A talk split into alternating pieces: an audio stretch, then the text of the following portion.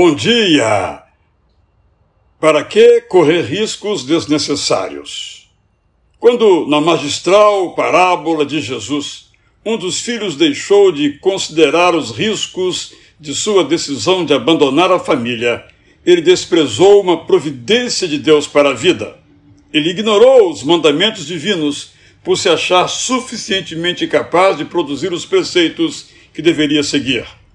Essa é uma parábola sobre as pessoas que fazem escolhas que geram morte, produzem miséria, angariam desvalorização, semeiam destruição.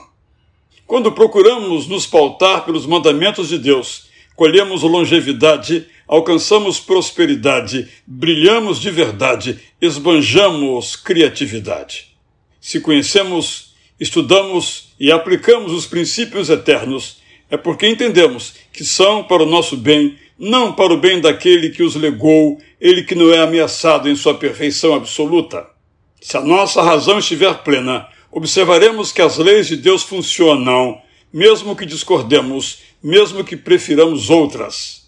O jovem do conto curto, que se eleva em toda a literatura mundial como um farol altaneiro, precisou sofrer para descobrir que precisava seguir os mandamentos de Deus a começar pelo que lhe lembrava que devia amar seus pais se não quisesse jogar seu corpo na sarjeta. Enquanto acharmos que devemos viver segundo as regras que criamos, mesmo que obtenham amplos consensos, amargaremos experiências que nos diminuem.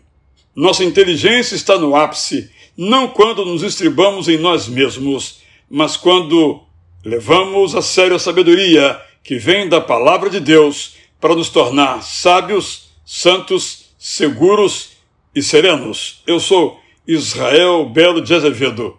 Ao completar 2.900, bom dia, amigo. Lhe deixo aqui o meu bom dia!